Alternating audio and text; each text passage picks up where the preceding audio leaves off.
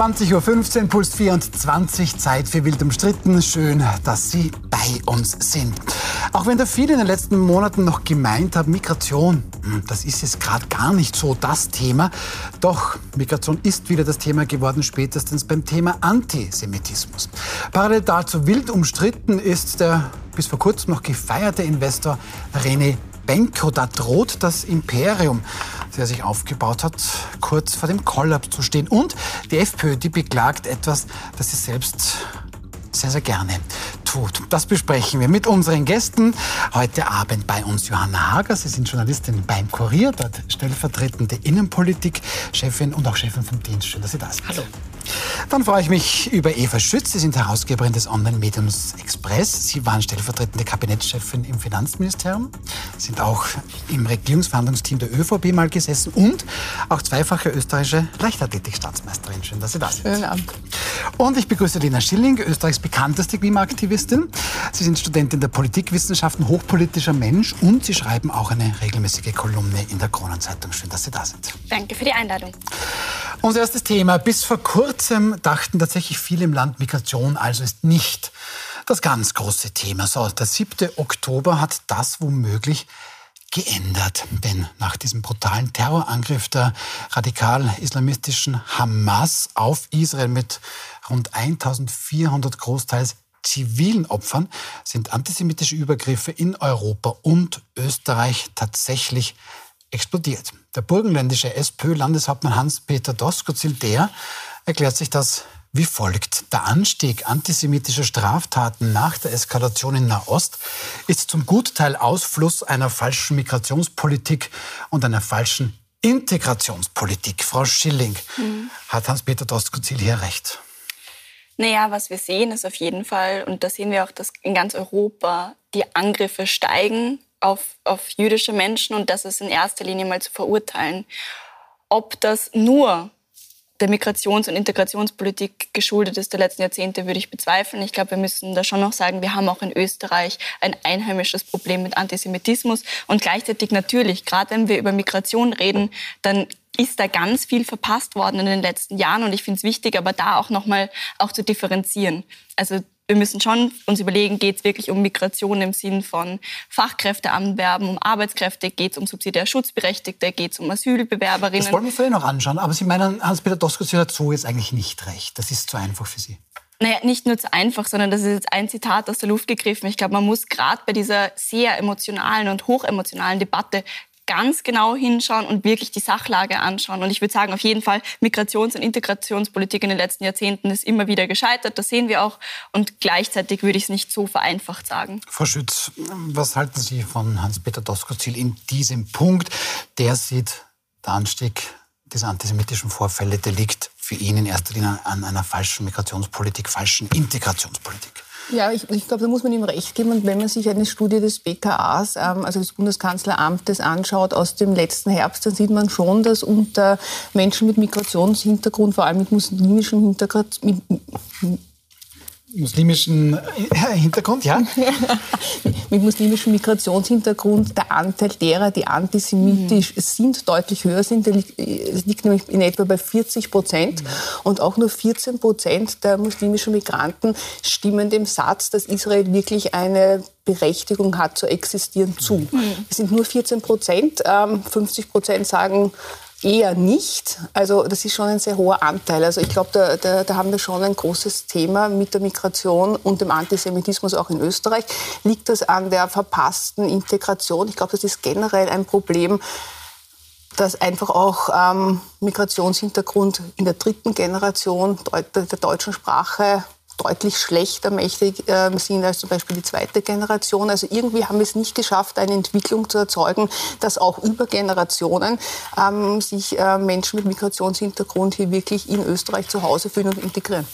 Jetzt höre ich einmal bei Ihnen, Frau Schütz, okay, es gibt ja Menschen mit Migrationshintergrund, die antisemitisch sind. Ich habe bei Frau Schilling gelernt, es gibt natürlich auch einheimischen Antisemitismus. Wovor müssen wir uns da mehr fürchten, beziehungsweise mich beruhigt ja beides nicht? Genau, darauf kann ich Ihnen, also ja. gibt es keine Antwort. Was, was wiegt äh, schwerer? Äh, möchte den Herrn Sobotka zitieren, der jüngst jetzt in der Pressestunde das gesagt hat und der sich ja insbesondere auch verdingt hat, was, den, äh, was die Bekämpfung des Antisemitismus betrifft, wie man überhaupt dieser ganzen Regierung attestieren muss, dass sie alles manchmal auch äh, vielleicht über Gebühr, aber es kann eben gar nicht über Gebühr sein. Manchen kam es so vor bis zum 7. Oktober, dass das jetzt irgendwie, warum macht man so viel Gedenken und äh, man verleiht Staatsbürgerschaften äh, an, an äh, Hinterbliebene, die den Holocaust äh, überlebt haben. Äh, gerade deshalb und deswegen, also weil wir immer noch, wir sind, glaube ich, bei 10 Prozent, die xenophob sind überhaupt in, in mhm. westlichen Gesellschaften. Ähm, und jetzt bricht sich da gerade was Bahn und greift gerade was Raum was wir, glaube ich, vor einem halben Jahr noch nicht einmal zu denken getraut hätten, wenn wir uns auch andere Städte, das ist ja leider kein österreichisches mhm. Phänomen, das ist ein europäisches und westliches Phänomen, wenn wir in, in, in Frankreich und anderen, also in Paris und anderen Metropolen sehen, dass Menschen äh, sie um ihr Leben fürchten müssen, wenn sie äh, Symbole ihres Glaubens äh, außen tragen, wenn man sieht, dass Davidsterne an, an Häuser gesprüht werden, wie wir haben, wir werden jetzt alsbald der Pogromnacht gedenken und Menschen müssen die, diese äh, diese Beleidigungen von Hauswänden wieder tünchen und, und wegkerchern. Mhm. Ähm, ja, aber von wem, von wem kommt das jetzt? Aus unserer Gesellschaft heraus. Also, äh, um jetzt nochmal den Nationalratspräsidenten zu zitieren, es, kommt, es ist mitten in unserer Gesellschaft. Also, wer dieses äh, nie vergessen gilt leider fortwährend. Und ich weiß nicht, wie viele Generationen, wir haben ja Gott sei Dank alle nicht Krieg erlebt, aber unsere Großeltern oder Eltern.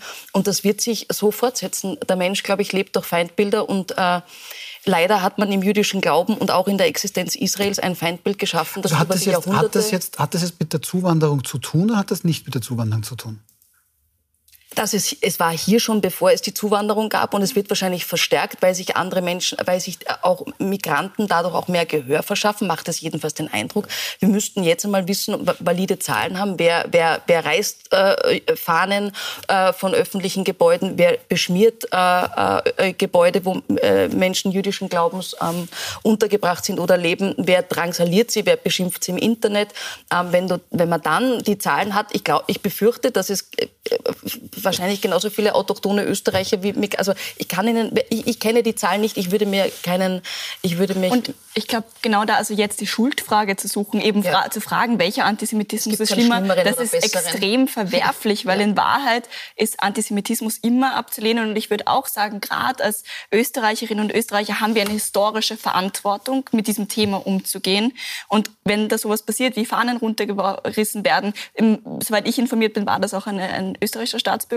Ähm, das heißt, ich glaube, da geht es viel weniger um die Frage, wer ist schuld daran, sondern wie gehen wir jetzt als Gesellschaft damit um? Und was sind die nächsten Schritte? Weil, also, dass es das jetzt mal gibt in unserer Gesellschaft und verankert ist, ist klar. Aber wir müssen ja einen progressiven Umgang damit finden, okay. aufgrund einer historischen Verantwortung. Also die Frage ist, was muss man jetzt nicht nur in Integrationsfragen machen, sondern auch in Bildungsfragen der eigenen Bürgerinnen und Bürger? Was müssen wir als Gesellschaft jetzt leisten? Frau Schütz, also eigentlich Migration kommt von der Seite, das ist nicht das große Problem. Da haben wir ein Bildungsproblem. Gehen Sie da konform? Nein, ich glaube schon, dass in, in, in, in, arabischen oder in an Israel angrenzenden Ländern dieser Hass auf Israel deutlich größer ist als zum Beispiel in Österreich. Man darf nicht vergessen, da gebe ich Ihnen recht, in Österreich wird es auch langsam wieder vergessen. Und ich glaube, das ist ein mhm. großes Thema. Es wird zwar in den Schulen immer wieder versucht, auf dieses Thema einzugehen, aber natürlich zum Beispiel in, in, in meiner Generation, meine Eltern haben sich noch gut an den Krieg erinnern können bei meinen Kindern ist das heute schon ganz anders. Es ist schon so weit weg. Also ich glaube, diese Gefahr, dass man einfach dieses Lernen und dieses Erinnern und dieses sich wieder in Erinnerung rufen, was da passiert ist, einfach mit der nächsten Generation, die gar keinen Bezug mehr auch mhm. zu diesem Zweiten Weltkrieg hat. Ich glaube, das ist eine ganz große Gefahr und dem muss man entgegenwirken. Trotzdem muss man sagen, gerade im, im, im arabisch-muslimischen Raum, in den Ländern, die an Israel grenzen, ist einfach dieser Hass auf Israel, dieser Konflikt, den es dort schon seit Jahrzehnten gibt, glaube ich, schon sehr viel präsent präsenter als in Österreich. Und in Österreich hat man natürlich schon noch immer ein bisschen dieses Erinnern und diese Schuld, ein bisschen auch diesen Schuldgedanken, dass man mhm. hier einfach nicht antisemitisch ist, weil man weiß, was hier passiert ist, weil man weiß, dass sich das nicht wiederholen darf. Oder zumindest war es vielleicht noch bis zur letzten Generation so, und dass man sich da, dass die Hemmung doch sehr viel größer ist, sowas überhaupt auszusprechen. Ich möchte da jetzt ganz kurz ein bisschen kritisch sein. Die Frage ist, wie gut haben wir unser Problem mit Antisemitismus in Österreich denn wirklich aufgearbeitet? Also ich glaube, in diesem Schein von, ähm, man ist das nicht mehr, ist viel passiert. Aber ich bin letztens erst mit zwei Schulklassen zusammengesessen, die mir das als eines ihrer größten Probleme geschildert haben, nämlich ganz unabhängig von Nationalität, dass ihnen passiert ist, dass Mitschüler zum Beispiel ein Hakenkreuz an, an, an die Tafel gemalt worden. Und da gibt es ein Disziplinarverfahren und Co. Aber, und damit sehen sich dann junge Menschen konfrontiert und fragen sich, okay, was heißt das? Und ich fand das total bedrohlich. Und ich glaube, für mich ist wirklich die große Frage, haben wir diese Aufarbeitung geleistet? Und ich finde es auch wichtig, dass die Regierung in den letzten Jahren darauf aufmerksam gemacht hat. Aber ich glaube, dieses Nie wieder ist immer eine Priorität. Und deswegen glaube ich, gerade heute müssen wir das noch verstärkt machen. Aber Frage, es hat viele Menschen gegeben, die spätestens seit der großen Flüchtlingsbewegung 2015, 2016 mhm. zumindest mal Sorgen geäußert haben. Ich glaube, du Vorsicht, man weiß da auch nicht, wer kommt. Man weiß eben mhm. sehr wohl aus muslimischen Kreisen, dass man hier mal zumindest kritischer Israel gegenüber ist. So, diese Menschen sagen jetzt, ha, ich habe es euch ja immer gesagt und ihr habt mich ins rechte Eck gestellt, so zum Beispiel auch Hans-Peter Doskozil. Mhm. Müssen auch die Linken das ganze Thema ein bisschen neu bewerten? Wir alle, also wir, wir sind ja auch hoffentlich äh, lernfähig. Ich glaube nur, aber eben was die Lernfähigkeit betrifft, das Wort Bildung wird dann immer so gern genannt. Das Blöde ist, wie kriegen wir denn Menschen der zweiten, dritten Generation, die schon aus dem Schulwesen draußen sind oder die mit 18, 19 kommen, die erwische ich ja nicht mehr in, einem, in, einer, in einer Schuleinrichtung, um mit ihnen mhm. nach Mauthausen zu fahren, um mit ihnen, ich weiß es nicht, ich glaube, da sind wir mal wieder als Gesellschaft gefordert. Es gibt, ich, ich verstehe es auch nicht, warum nicht Sendeanstalten auch Filme um das Grauen der damaligen Zeit wieder vor Augen zu rufen, wie, keine Ahnung, Schindlers Liste. Es gibt, es gibt so mannigfaltig viele Dinge leider, an, mit Hilfe derer wir uns dessen wieder bewusst werden könnten. Ähm, jetzt nur uns zu empören und mit dem Finger jetzt auf einen äh, plötzlich äh, äh den, den importierten Antisemitismus mhm. äh, als, als Redewendung oder als Wort oder als Begriff jetzt äh, seit zwei Wochen ähm, damit zu hantieren, wird uns, glaube ich, in der Sache was den Antisemitismus in Europa betrifft, so nicht helfen. Ich glaube auch, dass wir genau unterscheiden müssen, brauchen wir jetzt gescheite, was wir seit Jahrzehnten brauchen und nicht erst seit 2015, gute, geregelte Migrationsverfahren mhm. innerhalb Europas. Mhm. Und davon mhm. müssen wir auch äh, und davon extrahieren. Es kommen nicht alle Migranten, die zu uns kommen und aus muslimischen Ländern kommen, sind Antisemiten. Also wir, wir müssen da schon, mhm. da, da, muss ich, da müssen wir wortglauberisch sein. Mhm. Aber jetzt sagen verschiedene sagen natürlich, einige Leute, ah, jetzt sind doch wieder wir schuld, weil das ist ja oft bei so Debatten, wo dann vorgebracht wird, ja, natürlich, all das stimmt, was sie sagt, glaube ich, was sie sagen, glaube mhm. ich jetzt mal. Natürlich ist Bildung ein Thema, wir brauchen das auch nicht zu tun, als wenn wir da jetzt so viel weiter mit Antisemitismus. Ja. Aber trotzdem sagen da viele Menschen, ja, aber sind wir wieder schuld? Ähm, da sind Menschen zu uns gekommen, die halt so denken. Sind da automatisch jetzt wiederum nur wir schuld? Was sagen Sie dazu? Ich finde die Schuldfrage in dem Kontext einfach total falsch, weil ich glaube, es geht eher um die Frage, wie man es jetzt auffangen kann. Ich glaube, jetzt ist der Zeitpunkt zu sagen, wir evaluieren, wo wir gerade stehen. Wir haben ein Problem. Und natürlich haben wir auch ein Problem und ich will nicht sagen, dass das nicht so ist gerade mit ähm, muslimischen Menschen, die vielleicht anders denken, ähm, wo, wo das in Generationen übergreifend so war. Und auf der anderen Seite mag ich schon sagen, es ist vielleicht für Österreicherinnen und Österreicher, die hier aufgewachsen sind, leichter, das zu reflektieren als Menschen, die aus anderen Kulturen kommen. Und da geht es dann um eine Frage von Integration und da geht es dann um eine Frage, ja, haben wir einen gemeinsamen anderen, Werte? Einer anderen Bevölkerungsgruppe den Tod zu wünschen, das versteht ja. schon jeder Mensch. Da muss ich jetzt nicht... Nein, das stimmt auf jeden Fall. Und ja. gleichzeitig ist es, glaube ich, trotzdem so, eben wir hatten in der Schule, wir sind nach Mauthausen gefahren, wir sind damit vielleicht noch mal näher aufgewachsen. Und da jetzt zu sagen, eben, wie gehen wir damit um? Nicht als Schuldfrage, sondern als Frage von, mhm. gibt es einen gemeinsamen Wertekompass, auf den wir uns als Bevölkerung auch einigen können? Haben wir den überhaupt für uns? Ich weiß nicht, ob wir einen gemeinsamen Aber, Wertekompass ja, also haben. Das würde ich, äh, äh, also ja, mit Sicherheit, da würde ich jetzt, also das hat mit, ja, weil sonst hätten wir jetzt nicht, ein, sonst würden wir nicht darüber sprechen. Dass wir ein Problem kein, haben. Dass nicht? wir ein also Problem wir haben, so gesehen ein Problem mit Meinung. Demonstrationen haben und eben, äh, äh, so wie Sie gerade gesagt haben, ähm, ja, das sind Werte und ich glaube, dass dieses Thema der Integration ist ja immer ein, ein, eine Hohlschuld, eine Bringschuld, obwohl das Wort Schuld immer so negativ ja. behaftet ist. Aber ich würde meinen, würden wir in ein anderes Land kommen, würden wir versuchen, die Sprache zu erlernen, einen Job zu finden, so. Und wenn wir von diesen Werten einmal ausgehen, von diesem profanen, und ich glaube, da, darüber könnte es einen Common Sense geben, erwarten wir das von Menschen, die zu uns kommen, auch egal welche Religion, Hautfarbe etc. sie sind. Und da scheint es jetzt einfach ganz Gut, aber Frau Schütz. Frau Schütz, da hat doch die Politik versagt. Da nehme ich jetzt alle mit, die, wir, die mir einfallen. Wir als Nein, Gesellschaft haben auch versagt. Wie, na, wieso sind, ist es wieder die Gesellschaft schuld? Nein, die Politik hat die Aufgabe, diese Regeln hier aufzustellen, Ja. in Stellvertretung für ähm, die Bevölkerung und diese Regeln dann letztlich auch durchzusetzen. Oder, oder andersrum, fragen wir es doch anders. Frau Schütz, hat die Politik versagt?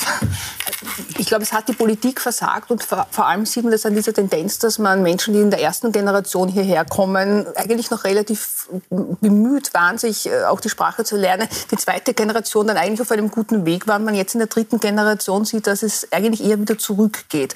Und diese Tendenz finde ich so bedenklich. Und Ja, wie erklären glaub- Sie sich das? Ich, Falls es so ist. na, erstens, glaube ich, ist es ein bisschen ein Versagen des, äh, des, äh, des Bildungssystems.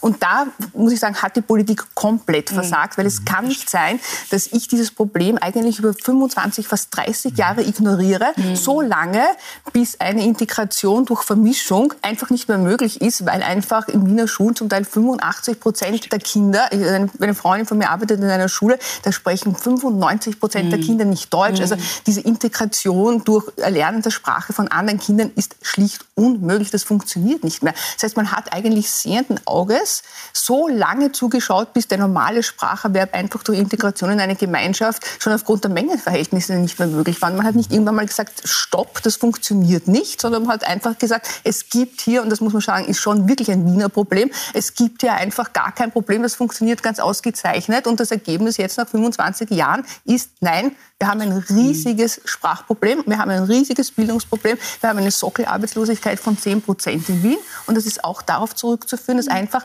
nach Pflichtschulabschluss keine weiterbildende Ausführung, äh, Ausbildung ähm, gemacht wird, weil das einfach schon aufgrund der Sprachbarriere nicht möglich ist. Und da muss ich mich schon fragen, warum hat man da so lange zugeschaut? Und ich finde in dem Zusammenhang ein- ein Satz einmal dazu gestattet, weil ich finde das interessant, wenn man ähm, ähm, auf, in Krankenhäusern ist, auf Ambulanzen, Menschen können, das ist ja auch schön, aber irgendwie finde ich es auch einen Fehler, können in ihren jeweiligen Landessprachen Bögen ausfüllen. Also wenn, wenn du nicht, wenn du der, der Sprache, der, der, in dem Fall Deutsch nicht mächtig bist, kommst du in Österreich relativ gut trotzdem durch. Ich glaube, das ist einfach dem geschuldet, dass man sich dort nicht mehr zu helfen weiß und Genau. bevor der dann dort zwei Nein, Stunden steht und das das, nicht mehr also in einer kann. Krankenhaussituation kann das ja sogar Sinn Ja, aber- einer aber es, es, beginnt- aber es falsch, beginnt ja. halt dort. Aber ich, ich glaube, dass die Grundidee, wir hatten wir hatten sehr populistische Diskussionen, auch ob du den Führerschein hier in einer anderen Sprache machen hast.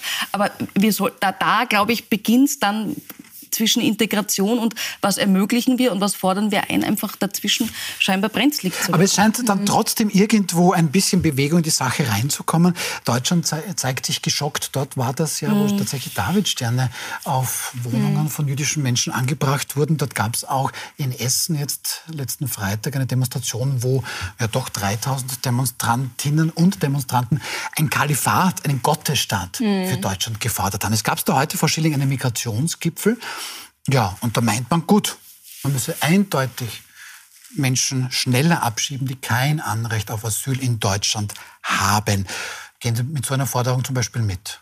Ich glaube, also genau, wir reden immer wieder über strengere Asylmaßnahmen oder strengere Asylpolitik und ich glaube, das erste ist schon tatsächlich schnellere Verfahren sind notwendig, aber eben auch für die Menschen, die positive Bescheide bekommen. Also nur eine Geschichte, meine Mama hat ein Flüchtlingshaus geleitet, acht Jahre lang und ein, ein Asylwerber ist aus dem Iran gekommen, ein Kurde, 2015 an, angesucht um, um Asyl, 2022 dann einen positiven Bescheid gekriegt, aber dann ist so jemand sieben Jahre in diesem Asylsystem, kann, Sitzt letztlich nur rum, ne? kann nicht arbeiten, auch wenn er will. Das Einzige, das man machen kann, ist sich dann selbstständig machen. Das bedeutet für Foodora oder einen anderen Lieferdienst fahren und wirklich sich selbst eigentlich ans Existenzminimum arbeiten. Das heißt, ich glaube, schnellere Asylverfahren, die gut sortiert sind, sind für alle Leute besser. Das Zweite, was es aber halt irgendwie braucht, und das ist eine Debatte, die ich gerade in Österreich verfolge und die ich nicht so ganz verstehe, dass wir jetzt plötzlich über Asyl und Migration bundesländerspezifisch reden. Wenn Vorarlberg da einen Vorstoß macht und die Landeskaiser plötzlich alle ihre eigenen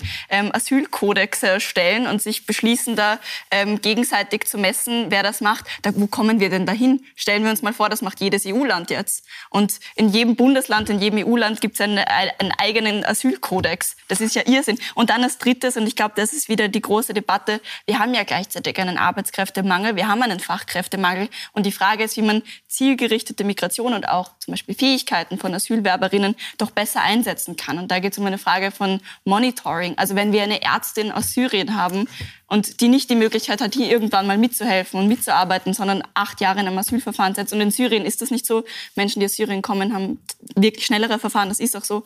Aber trotzdem. Frau Schütz. Ich, ich glaube, da, da, da, vermischen wir zwei Sachen mhm. und das ist grundfalsch, diese zwei Dinge zu vermischen. Das ist jetzt nicht, nicht von Ihnen, aber mhm. ich glaube generell in der Debatte ist es grundfalsch. Ähm, auf der einen Seite haben wir ähm, Migration, die wir brauchen von ausgebildeten Arbeitskräften. Da müssen wir versuchen, dass Österreich genau die Arbeitskräfte anzieht, die wir hier haben wollen und auch den Menschen etwas bieten, damit sie zu uns kommen. Das ist völlig getrennt zu sehen von den Asylverfahren, wo Menschen zu uns kommen, die schutzbedürftig sind oder sein sollten, wo es eben sehr oft vorkommt, dass dann keine Dokumente mitgeführt werden, wo es wahnsinnig schwer ist, Asylverfahren abzuführen, weil die langen Asylverfahren, da gebe ich Ihnen recht, natürlich ist das ein Riesenproblem, aber jetzt sagen Sie mir bitte mal, wie Sie bei jemandem, der keinen Pass hat, wo Sie nicht wissen, wo der herkommt, wo Sie auch nicht wissen, wie alt der ist, wie wollen Sie denn dann feststellen, ob der wirklich schutzbedürftig ist? Und das ist, finde ich, mhm ein Riesenproblem. Es ist auch falsch und ich finde auch, man sollte das außerhalb von Europa, von mir aus mit Botschaftsasyl, es ist leichter feststellbar, aber oder vor den Grenzen von Europa machen, weil sie bringen die Leute ja dann nie wieder außer Land. Wohin denn auch? Okay, aber da muss ich jetzt mal nachfragen, außerhalb von Europa, wir haben schon, äh, glaube ich, alle uns auf, oder ich hoffe, dass auch in unserem Grundwertekompass sowas wie Menschenrechte ist und da geht es genau darum, dass es eine sichere Fluchtmöglichkeit geben soll. Was sind denn dann die sicheren Drittstaaten? Ist es Ägypten, wo gerade die Menschen in Gaza nicht aufgenommen, aus Gaza nicht aufgenommen werden? Ist es, ähm, sind es Länder, wo man genau weiß, dass da Überschreitungen sind, die auch körperlich sind? Also wir müssen ja trotz allem, und ich verstehe diese Debatte und ich verstehe, dass Menschen Angst davor haben, dass zu viele Menschen herkommen. Ich verstehe, wie aufgeladen die Debatte ist. Aber wir haben ja schon einen menschlichen und humanitären Anspruch. Und wenn wir über diese Drittstaatenlösung reden, dass äh, Menschen doch einfach irgendwo anders sein sollen, dann ganz ehrlich, wenn das so einfach wäre und wenn die Menschen dort tatsächlich auch sowas hätten wie eine, eine gutes Aufnahmeverfahren, dann wären wir doch nicht vor dem Problem. Aber es sind schon dieses Jahr über 2400 Menschen im Mittelmeer ertrunken und das nicht, weil es so lustig ist. Nein, nein, aber Sie können ja nicht alle äh, diese Menschen reinnehmen, die dann prinzipiell keine Dokumente haben, dann kommen sie erstens mal niemals drauf, ob der schutzbedürftig ist oder nicht. Das geht einfach nicht, weil sie können überhaupt nicht feststellen, aus welchem Land der kommt. Dann haben sie ihn in Österreich, dann kommen sie vielleicht drauf, er ist es oder er ist es auch nicht. Und was bitte machen sie dann? Wohin wollen Sie ihn denn zurückführen? Also Sie können sich das ganze Asylverfahren ja gleich von Anfang an völlig ersparen, weil Sie werden einfach, selbst wenn Sie draufkommen, er ist nicht schutzbedürftig, wohin?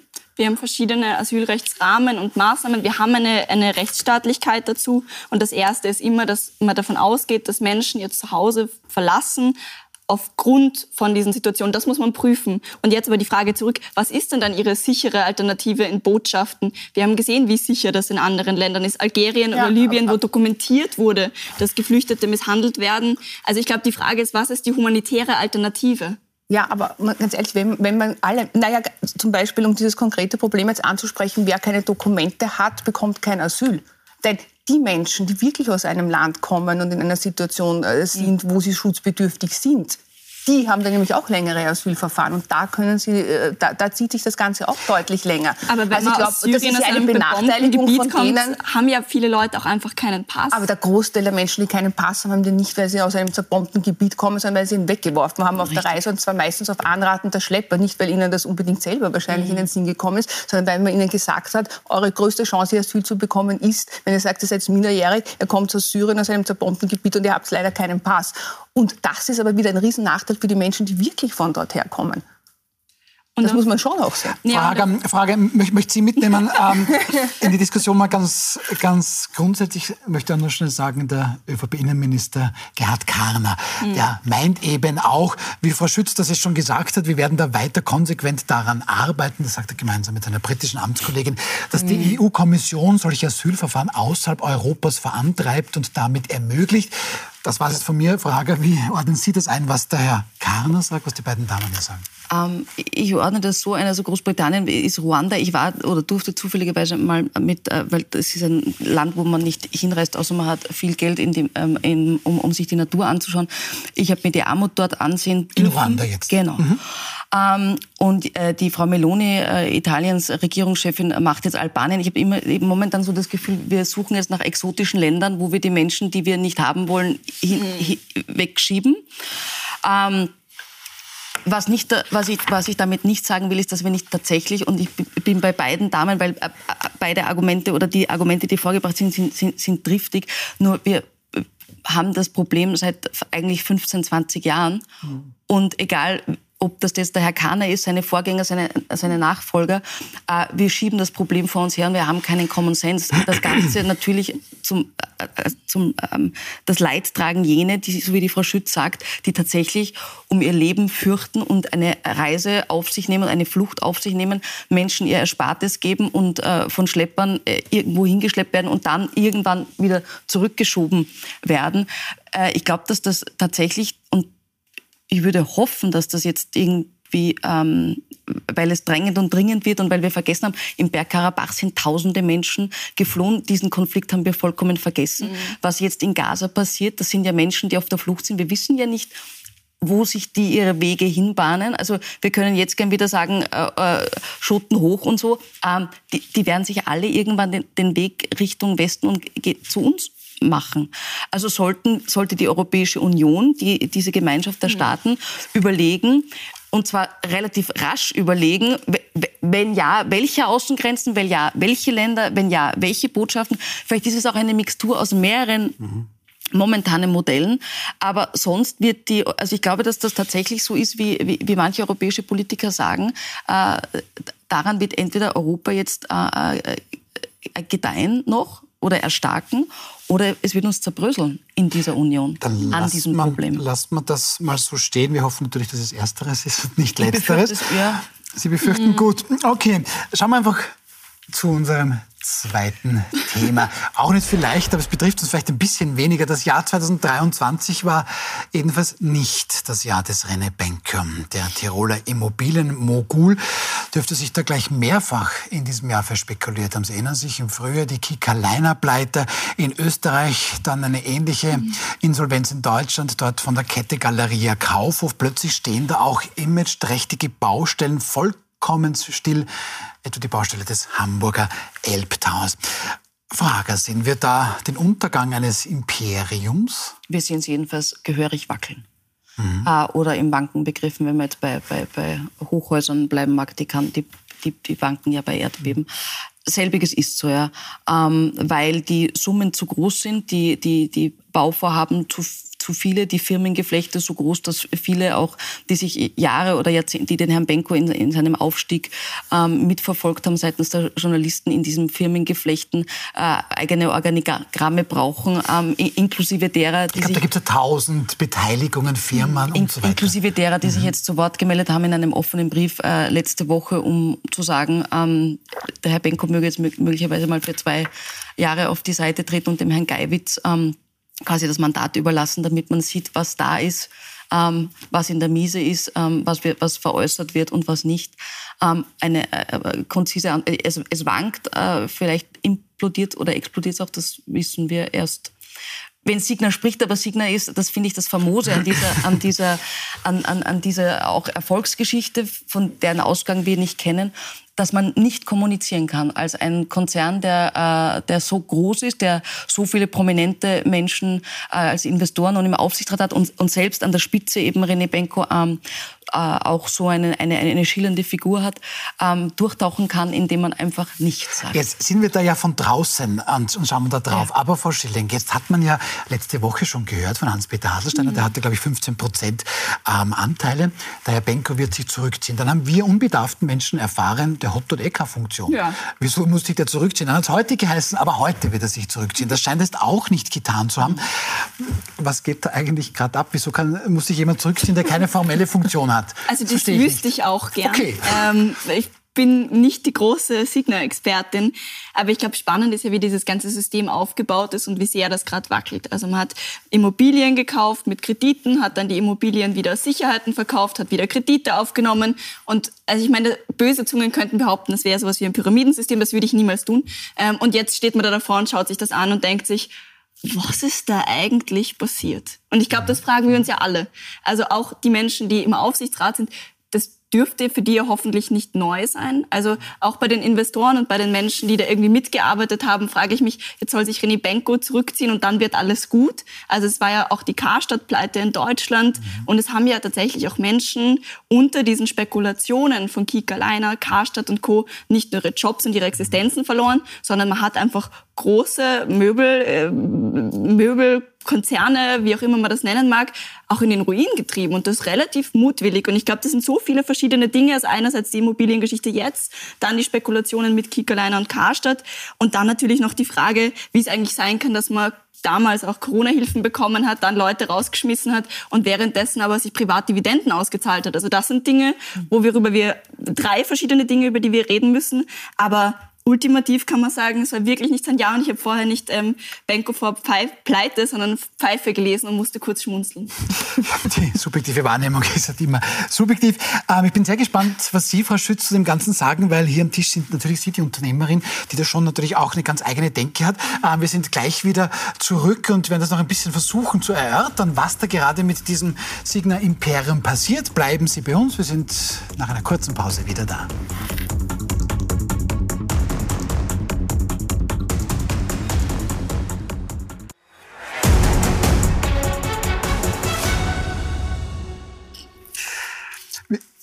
Willkommen zurück bei Wild umstritten. Die Stimmung ist hier gut, das freut mich. Schön, dass Sie alle drei da sind, Lena Stilling, Johanna Hager und Eva Schütz. Wir sprechen über René Benke und diese womöglich gigantische Pleite, die sich da abzeichnet. Mhm. Ähm, Frau Schütz, Sie sind die Unternehmerin hier am Tisch. Sie sehen dann das natürlich ein bisschen mit anderen Augen. Was ist da jetzt eigentlich passiert? Weil wir drei haben jetzt ein bisschen spekuliert, ja, blöd grennt oder da hat jemand, wie haben Sie gesagt, Frau Schilling, so eine Art Pyramidenspiel. Das ist würde ich nicht sagen. Nein, aber man, man, manche sagen das. Was denken Sie als Unternehmerin? Glaube, als, als, als Pyramidenspiel kann man das keineswegs bezeichnen. Es sind einfach große Immobilien, die vermutlich auch zu einem guten Teil, so wie bei jeder äh, Immobilieninvestition, kreditfinanziert waren. Dann sind die Zinsen gestiegen. Ähm, dadurch hat sich natürlich der Wert der Immobilie verändert und jetzt äh, ist, ist das ein Thema. Ähm, Jetzt kann man natürlich sagen, auf so etwas, äh, mit so etwas muss man rechnen. Jetzt darf ich erinnern zum Beispiel an die vielen Menschen, die auch variable Kredite abgeschlossen haben. Auch die haben eigentlich damit spekuliert, dass eben der Zinssatz niederbleibt und natürlich ein Unternehmen optimiert sich. Ähm, zum Thema Karstadt, äh, Quelle und auch Kiekerleiner muss man auch sagen, das waren Unternehmen, die vor der Pleite gestanden sind. Die hat René Benko damals aufgefangen, natürlich auch um die Immobilien zu bekommen, aber es ist immer ein, sozusagen ein Geschäftsmann und nicht, nicht nur ein Wohltäter und hat damit auch sehr lange viele Arbeitsplätze gerettet. Also ihn jetzt dafür verantwortlich zu machen, das scheint mir ein bisschen überzogen. Und was die Banken betrifft, also ich war selber lange in Bankenaufsichtsräten, muss man schon sagen, da gibt es schon Compliance-Prüfungen, da gibt es Risikoprüfungen. Gerade bei EZB-beaufsichtigten Banken vergibt man nicht Kredite mhm. einfach so, weil es einem gerade einfällt, sondern das durchläuft einen sehr formalisierten Prozess. Also ich glaube, diese Kritik, dass das jetzt alles ein Wahnsinn war und so weiter, man muss es sich halt genau anschauen und muss schauen, was da passiert ist, ob da irgendetwas dabei war, was irgendwie nicht äh, legatis war wie diese Firmenverflechtungen genau sind. Aber ich würde jetzt nicht so vorschnell urteilen. Ja. Der ehemalige VW-Manager Wiedeking hat ja heute auch gesagt, er ist, er ist, früher rausgegangen, weil er, äh, also der war Signa-Aktionär und ist rausgegangen, weil, äh, weil die Zahlen, die der Herr Benko mhm. vorgelegt hat, scheinbar nicht mit den Büchern übereingestimmt ja, haben. Genau. Mhm. Nun ist okay. es jetzt leicht, im Nachhinein zu sagen, übrigens, ich wusste es schon damals, also es gab schon immer kritische Stimmen ähm, ich erinnere nur, ähm, sind, irgendwie ist es immer auch der gleiche Mechanismus und wir wollen ja an diese Erfolgsstories glauben. Wir hatten erst aber auch jüngst ähm, äh, bei Wirecard auch so riesengroße Dinge, wo man gedacht hat, die sind so groß und das kann nicht fallen und too big to fail. Und, aber das sind Erfolgsgeschichten, ähm, die möglicherweise einfach auch aufgrund von Marktumfeld. Wir werden wissen, ist es das Marktumfeld? Ist es zu groß gedacht gewesen? Ähm, ist es eine, eine Koinzidenz von unterschiedlichen Ereignissen, die jetzt dazu führen, dass der Firmengründer, den, den alle äh, bis vor kurzer Zeit noch hofiert haben, der auch von, die auch von der Politik, also nicht nur von der heimischen Politik, weil es immer so getan wird, als wäre der nur unter äh, Sebastian Kurz irgendwie hier groß geworden und sonst nirgendwo. Ähm, die berühmtesten, tollsten äh, Politiker Deutschlands äh, waren bei ihm ihm im Aufsichtsrat der Herr Olaf Scholz, seines Zeichens jetzt Kanzler war, als Hamburger Bürgermeister maßgeblich daran oder äh, beteiligt, dass der Elbtower überhaupt ähm, gebaut werden gebaut soll. Werden soll ja. Mhm. Ja? Mhm. Aber Frau Schilling, wenn so ein großes Schiff Schlagseite bekommt, mhm. dann fürchten sich die Steuerzahler vermutlich in Deutschland und in Österreich nicht ganz zu Unrecht. Jösses wird da wieder irgendwie oder werden wir da wieder irgendwie mithelfen müssen? Was meinen Sie? Weil allein in Österreich soll René Benke bei den heimischen Banken zwei Milliarden Euro Kredite laufen haben. Ich glaube, das werden wir jetzt sehen. Das, worauf ich vorher hinaus wollte, ist, ja, das stimmt, Kika, Leiner. Und bleiben wir mal bei dem Fall, weil der Österreich und heimisch ist und nochmal spezifischer ist wer vor dem Ausgestanden, dann hat man den gerettet, eben um die Immobilie zu bekommen, die auch nach dem Aus mehr wert war. Gut, mag man machen, aber in dieser Zeit hat man zum Beispiel Corona-Hilfen bekommen und Co. Und da meine ich, da haben wir ja schon dafür gezahlt. Mhm. Also ich möchte nochmal in die Retrospektive gehen und sagen, da sind ja auch ähm, Hilfsgelder reingelaufen. Dann war das Ganze kaputt und dann sind viele Menschen vor, vor ihrer Existenz gestanden. Ob wir jetzt wieder in diese Situation kommen, als Steuerzahlerinnen, als Steuerzahler dafür aufzukommen, daran zweifle ich gerade noch, weil das so viele große Investoren drinnen hängen, weil es jetzt noch überhaupt nicht absehbar ist, wie genau das läuft. Aber ich bin sehr gespannt auf eine transparente Aufarbeitung und ob sowas gibt, nämlich genau diese Dinge mit den Büchern, die man da hört und all die, all die Faktoren, die noch überhaupt nicht geklärt sind. Gut, also ich glaube, Corona-Hilfen, es gibt ja gewisse Kriterien, wann das beantragt werden kann. Das ist damals von der KOFA geprüft worden. Dann hat man gesagt, gut, ähm, das, äh, die sind anspruchsberechtigt und dann hat man ausgezahlt. Also insofern haben die genauso viel Steuergeld bekommen oder auch nicht wie andere ähnliche Unternehmen in, in, in diesem Umfeld. Also ich glaube, das muss man schon ein bisschen differenzieren. Das war ja nicht unrechtsmäßig. unrechtsmäßig. Die sind pleite gegangen, viele andere sind auch pleite gegangen. Das würde ich jetzt nicht so herausheben. Und was die, ähm, also, und ich glaube, die Idee, dass es hier zu einer Bankenkrise kommt, dass man dann wieder die Banken mit Steuergeld retten muss wegen der Signa-Pleite. Das halte ich für extrem unwahrscheinlich, mhm. weil eines dürfen Sie nicht vergessen, eine Immobilie hat ja einen Wert. Ja. ja. Und nur weil diese Finanzierungsgap sich jetzt nicht mehr ausgeht und äh, die jetzt ein Liquiditätsproblem haben, haben wir diese Immobilien, die ja meistens auch noch in sehr guten äh, Örtlichkeiten, sehr guten mhm. Locations mhm. liegen, die sind ja wertvoll verwertbar. Wirklich anders als bei Wirecard, weil hier dürfte es mhm. keine Werte gegeben haben. Anders. Bei ihm ja. gibt es ja wirklich etwas, was, mhm. was, man verwerten kann. Und wenn man jetzt also gerade diese Immobilien anschaut, wo die wirklich in diesen Top-Locations... sind die schönsten. Die, ja, die, die, sind ja auch werthaltig. Ja, also das, ja aber interessanterweise... Mhm wenn das irgendwie alles so ist, ähm, Frau Hager, jetzt versucht, oder hört man, versucht man natürlich hier Geld aufzustellen. Mhm. Rainer Benko sollte womöglich sogar in Saudi-Arabien da mal ein bisschen nachfragen. Auch das ist nichts Neues. Also ich okay, weiß, ja, ja, ja, aber man hört zumindest, 400 Millionen Euro dürfte man da jetzt relativ bald brauchen. Mhm. Denken Sie, kann da womöglich das alles dann doch noch gut ausgehen für den Herrn Benko?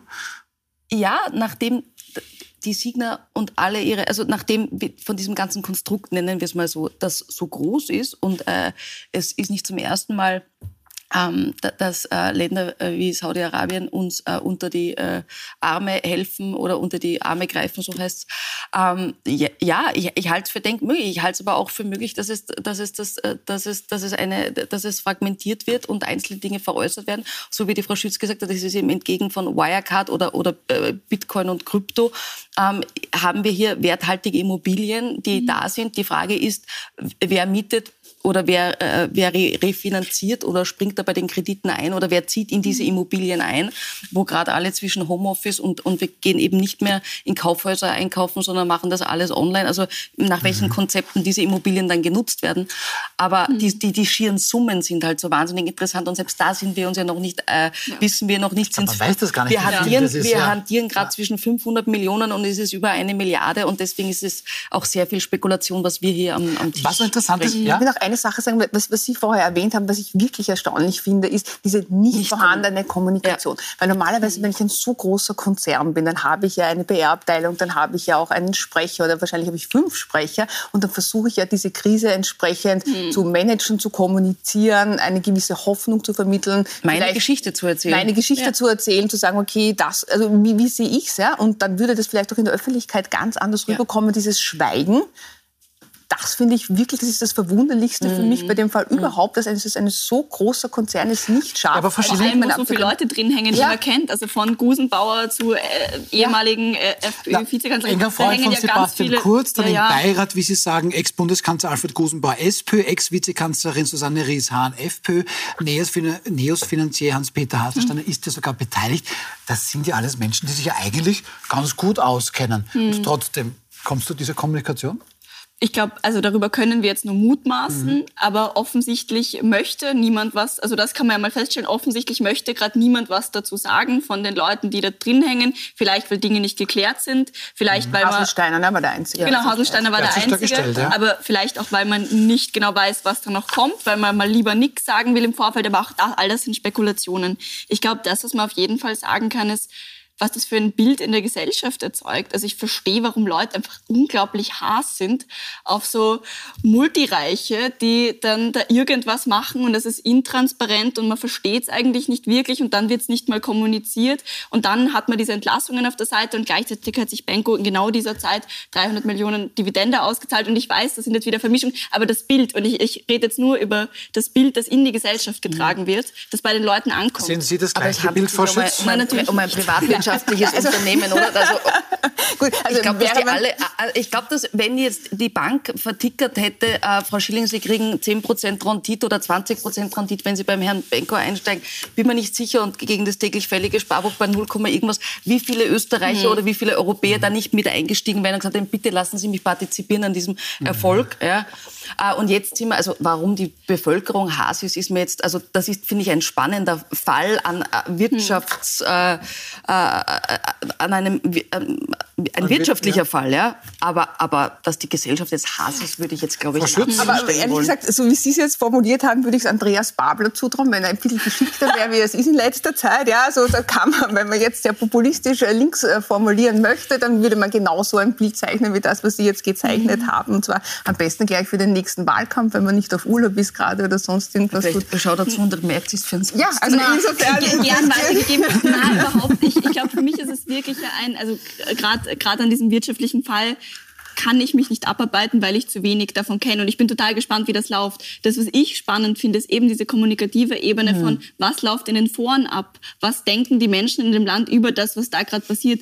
Weil ich ehrlicherweise, auch das ist mein, mein Connex. Es ist die Frage, was kommt bei den Leuten an? Und ich finde es eine total spannende, auch mediale Frage, wie das transportiert wird. Und das ist, worauf ich hinaus Man muss halt schon sagen, das ist ein privatwirtschaftliches Richtig. Unternehmen, abgesehen von den Corona-Hilfen und dass die Signer-Gruppe genauso wie alle anderen auch bekommen hat, geht hier kein öffentliches Geld hinein. Und jetzt kann man sich vielleicht ergötzen oder auch nicht am Fall des schillernden René mhm. Benkos äh, und aller Menschen, die da drinnen sind und die hier vielleicht Geld verlieren. Aber solange es ja, der Öffentlichkeit nichts kostet, muss man ehrlich sagen. Stimmt, vermutlich ist wird ja die Frage gestellt, wird uns das wieder was kosten? Ja, aber auch, glaub, auch die ist schon ein bisschen populistisch, weil es gibt überhaupt keine Anzeichen dafür, dass uns das irgendwas Genau, aber ich glaube, weil diese Frage gestellt wird, beschäftigt es Leute. Und ich finde das auch gut, das auszudiskutieren. Aber vielleicht ist es, wenn ich es versuche zusammenzuführen, ist, die Heldengeschichte ist natürlich sehr, sehr spannend. Immer. Ähm, immer und wir finden es auch Schön. noch spannender, wenn der Held dann irgendwo strauchelt. Die klassische Tragödie, oder? Ich die klassische Tragödie. René Benko ähm, wird gespielt von, werden wir dann später. Schauen wir noch zu unserem Abschlussthema.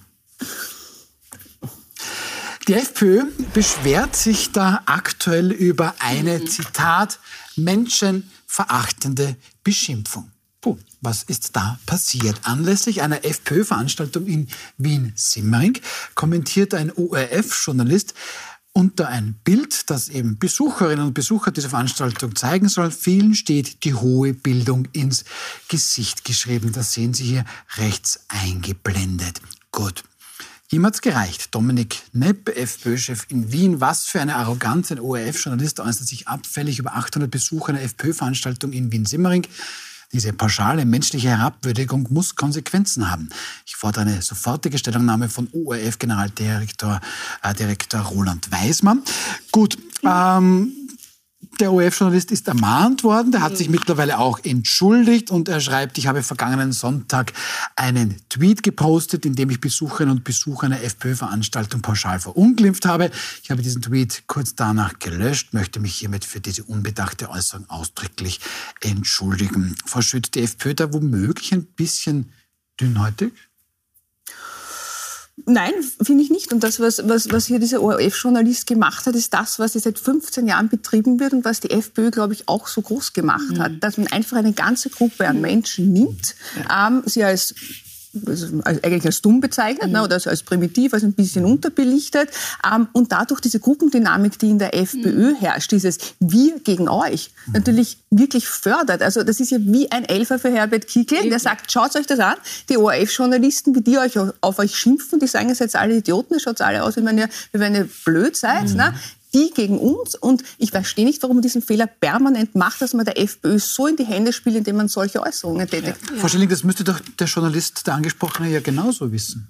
Ich glaube schon und ich weiß nicht genau, was in seinem Kopf vorgegangen ist. Ich würde auch unterstützen, dass man damit der FPÖ einen maximalen Gefallen getan hat. Mhm. Und gleichzeitig, ganz ehrlich, von Dominik Knepp, der noch vor ein paar Monaten gesagt hat, man soll Klimaaktivisten anpinkeln, die sich auf die Straße kleben. Diese unfassbare Empörung mhm. im Ton nämlich, finde ich absurd. Also ich finde es gerade gegenüber Menschen, die die FPÖ wählen, aus Ängsten, aus Gründen, wie auch immer, man kann nicht einfach Wählerinnen beschimpfen und schon gar nicht als Journalist. Und gleichzeitig, ähm, Herr Dominik Knepp, vielleicht arbeiten wir mal selber an unserem Ton, bevor wir diese Dinge verlautbaren. Ja, weil an sich selbst nämlich, Frau Hager, und das soll jetzt keine Retourkutsche sein, um Gottes Willen, aber an sich selbst hat, setzt die FPÖ ja andere Maßstäbe. Mhm. Ähm, neulich sagt Manfred Heim-Buchner, das ist der oberösterreichische Landeshauptmann Stellvertreter, und einem freiheitlichen Kanzler Kickel werden so einige wieder das Benehmen lernen, vom Journalisten bis zum Islamisten. Das reimt sich, ne? Das reimt sich, das ist mal kreativ. Ganz Frau Hager, Frau Hager ist, unser Berufsstand ist quasi schon mal in einem Satz mit einem Islamisten vorgekommen, mag ja sein. Aber setzt die FPÖ da an sich selbst ganz andere Maßstäbe als... Sie fühlen sich seit jeher ungerecht behandelt.